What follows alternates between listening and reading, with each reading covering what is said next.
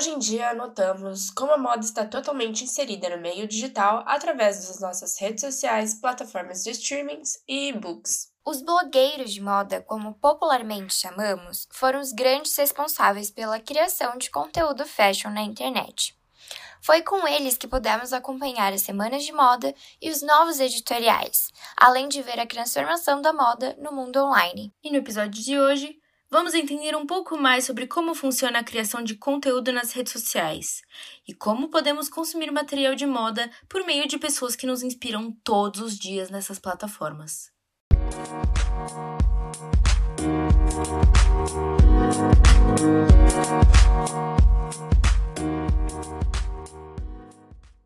Eu sou a Ana. Eu sou a Bia. Eu sou a Nicole. E esse é o POV Talks, o seu podcast de moda com diferentes perspectivas. E sejam bem-vindos ao nosso sexto episódio, Under the Influence.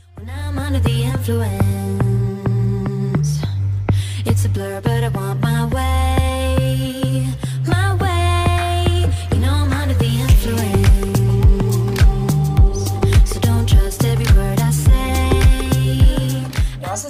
Entrevistadas de hoje são Julia Coronato, editora de comportamento no Estilo The Look, e Manu Canielas, criadora de conteúdo.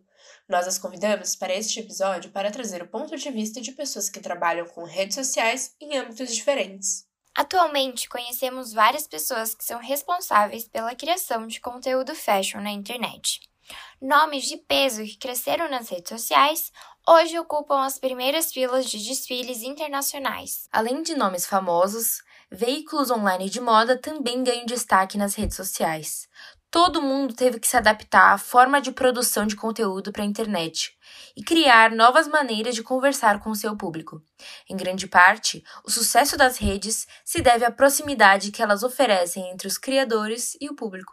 Julia nos apresenta sua perspectiva sobre o assunto. A partir do momento que a internet passou a ser o meio de comunicação assim, número um, eu acho que já era meio esperado que, que quem produz conteúdo na internet ia se tornar uma certa autoridade, assim, em todos os mercados, não só na moda. Eu acho que as mídias sociais permitem que, que as pessoas que produzem conteúdo criem uma proximidade muito grande com a pessoa que consome o conteúdo, que era uma coisa que, sei lá, em revista a gente não via, em televisão a gente não via. Assim, qual que é a nossa relação com uma editora que está escrevendo para uma revista. A gente não, não tem relação nenhuma com aquela pessoa.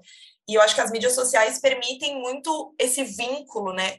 Não sei, assim, as pessoas que eu sigo, eu me sinto muito próximas delas quando eu consumo o conteúdo delas. Eu acho que isso faz toda a diferença, a proximidade e, e você está consumindo um conteúdo que você acha real, que é a minha grande crítica para as revistas de moda nacional, porque eu, eu vejo hoje nas revistas tradicionais uma coisa muito distante da realidade, assim. Quem que consome aquilo que está numa revista de moda hoje em dia? 1% da população, né? E, e eu acho que as, as influenciadoras, as, os creators conseguiram criar essa, essa proximidade e além do fator de a internet né, dominar o mundo, eu acho que esse fator da proximidade fez cada vez mais as pessoas levarem a sério e ouvir as pessoas que produzem conteúdo é, digital. A influência das redes sociais começou no início do milênio, quando surgiu o Orkut, Fotolog e MySpace. Nessas socials, que hoje são extintas, já podíamos acompanhar celebridades compartilhando suas vidas, mas o boom mesmo das redes foi realmente consagrado pelo YouTube por volta de 2010, além, claro, dos blogs. No Brasil, temos grandes nomes, como Tássia Naves, Camila Coelho e Lala Rude, as quais são sempre destaques quando o assunto é moda podemos facilmente encontrá-las ao lado de vários designers renomados durante as Fashion Weeks, ou sendo os focos de paparazzis por conta de seus looks. Mas nem sempre foi assim. Grande parte desses influenciadores passaram por uma série de preconceitos quando ingressaram nessa carreira. Muito antes de serem referência no meio da moda, já foram hostilizados simplesmente por criarem conteúdo na internet. E até uns anos atrás, o termo blogueirinha era utilizado como algo pejorativo. Manu conversa com a gente sobre as blogueiras e seu trabalho na internet. Eu acho que ainda não mudou totalmente, né? Ainda rola esse preconceito com o trabalho na internet. Mas eu acho que a gente tem muito a agradecer a essas blogueiras que estão aí há muito tempo, porque há 10 anos atrás falaram para elas que isso não passava de não passava de um ano, é só uma fase, isso é bobeira. E elas sabiam que não, elas levaram a sério e elas construíram. Dez anos depois elas estão aqui, são empresárias, estão criando tudo. E eu acho que isso contribuiu muito para as pessoas passarem a reconhecer, né? A gente tem aí, olha os nomes que a gente tem. A gente tem a Nativosa, a gente tem as Camilas, a gente tem Tassi, tem Camila Coelho. Então, assim, são muitos nomes que realmente levaram a sério, que não desistiram, que acreditaram no trabalho. E hoje em dia não tem como olhar para uma pessoa dessas e não entender que isso foi um trabalho, que isso é toda uma construção e que ela levou elas ao sucesso, né? Hoje, os influenciadores de moda são grandes referências por conta do conteúdo que criam na internet. Hoje em dia, a carreira de influenciador é muito visada por marcas e lojas que fecham as famosas publis, ou seja, as publicidades por meio desses influencers. Cada vez mais os influencers participam de campanhas muito grandes para alavancar vendas e divulgar novos produtos.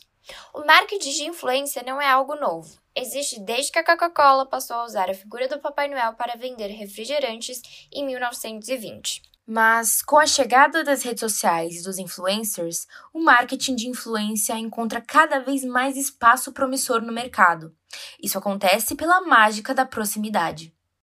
Então, marcas os contratam para compartilhar suas experiências e benefícios dos produtos, e o público recebe isso como um conselho de amigo mesmo.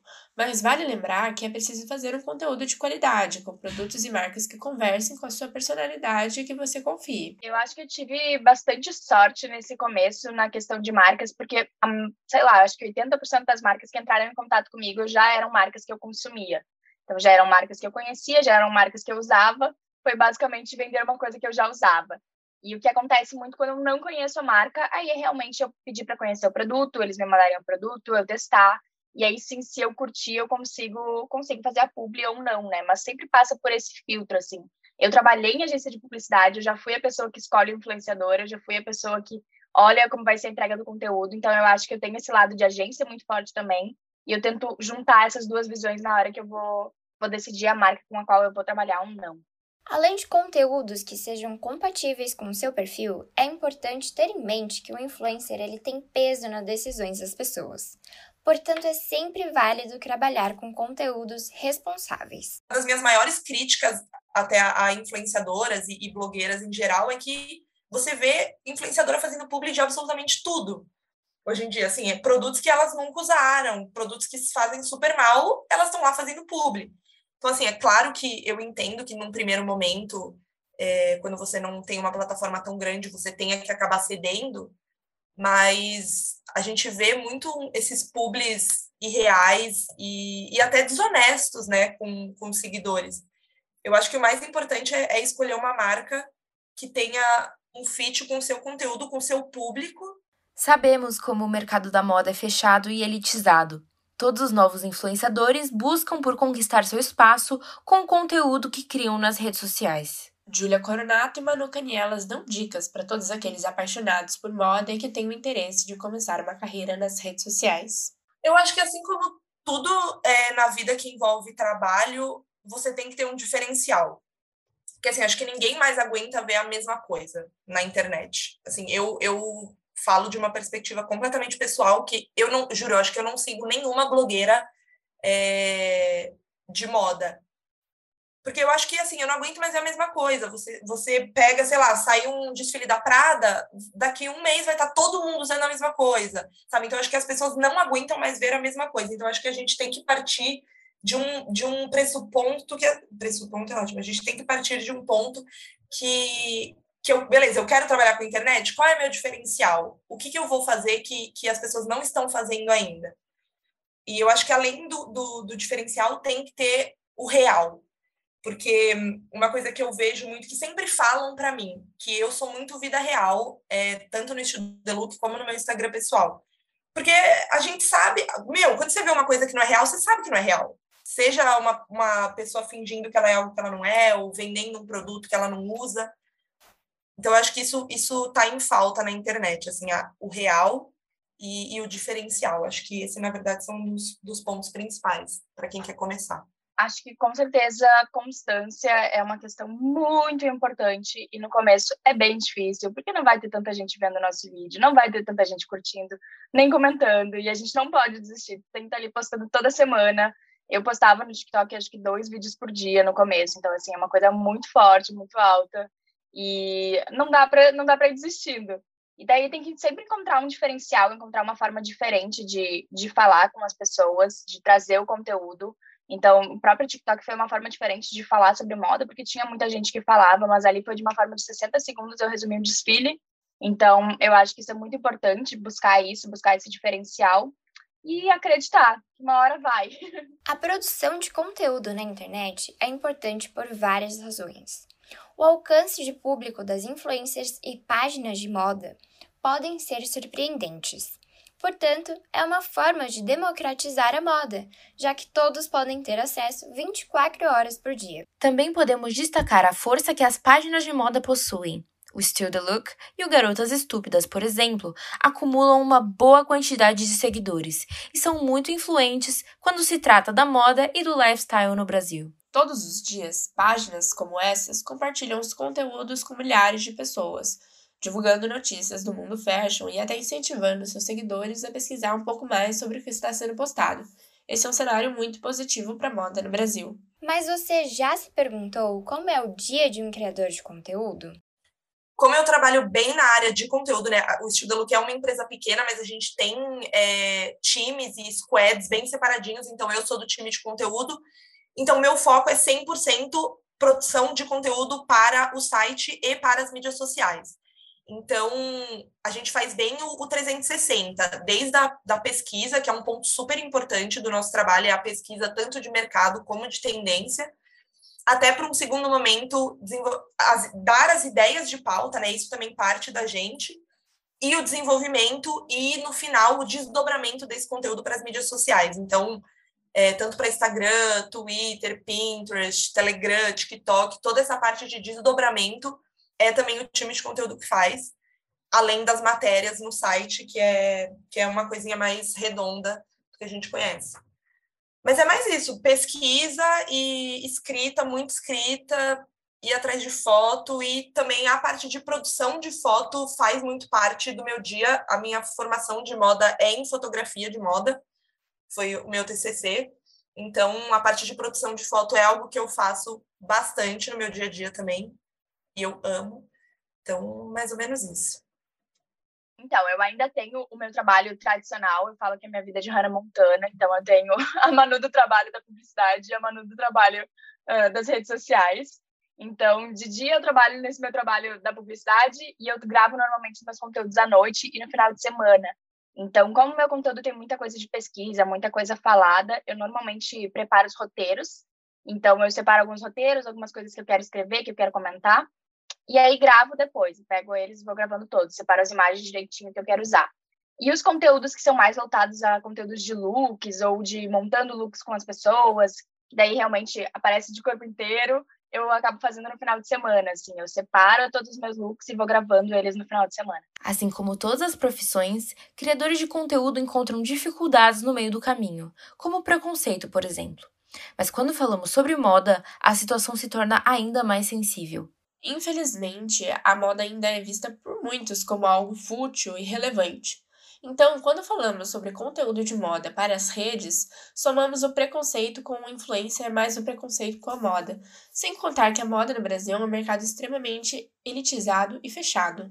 Putz, eu acho que o, o ramo da comunicação de moda já é uma dificuldade, sim, por si só. Tanto você conseguir entrar nesse meio, como você conseguir se manter, é um super desafio, assim. E, e, acho que todo mundo que tem o sonho de trabalhar com comunicação de moda sabe o quão difícil é fazer acontecer nesse meio. Mas eu acho que o maior desafio é fazer uma crítica de moda no Brasil, assim, porque eu acho que a, os veículos de moda no Brasil são muito, muito, muito fracos.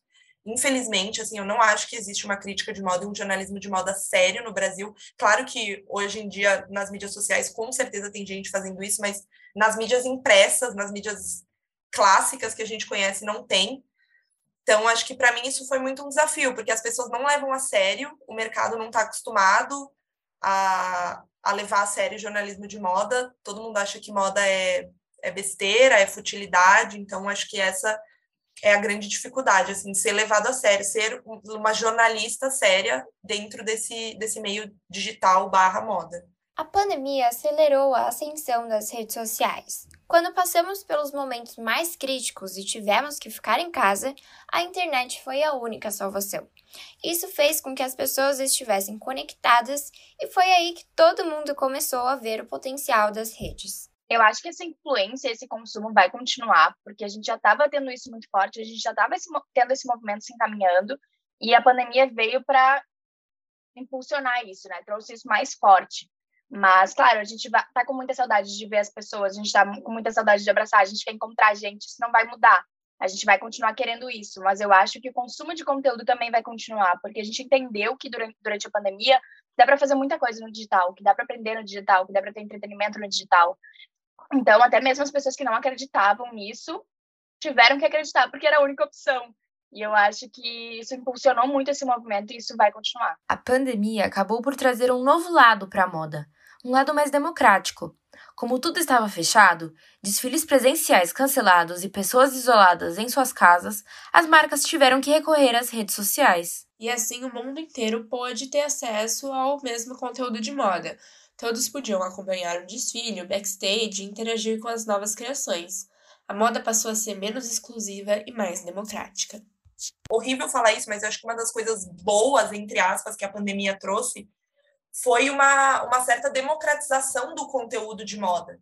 Porque quando a gente via, por exemplo, a, desde o início dos tempos, o conteúdo de moda sempre foi muito elitizado e, e, e polarizado. Então, para você assistir um desfile, você tinha que ter um convite, é, você tinha que ser alguém dentro da, da indústria, né?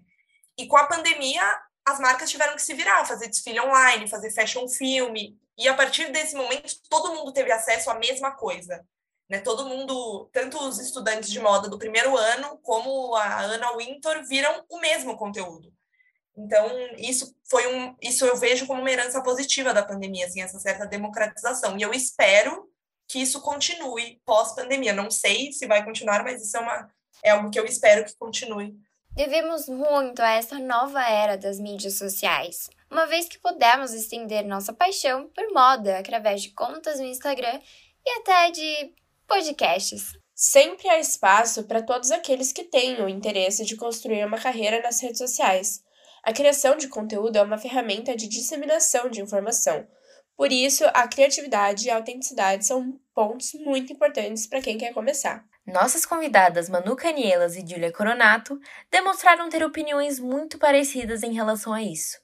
É claro que já existem muitas pessoas que trabalham da mesma forma na internet. Porém, o diferencial está no conteúdo e na autenticidade de cada um.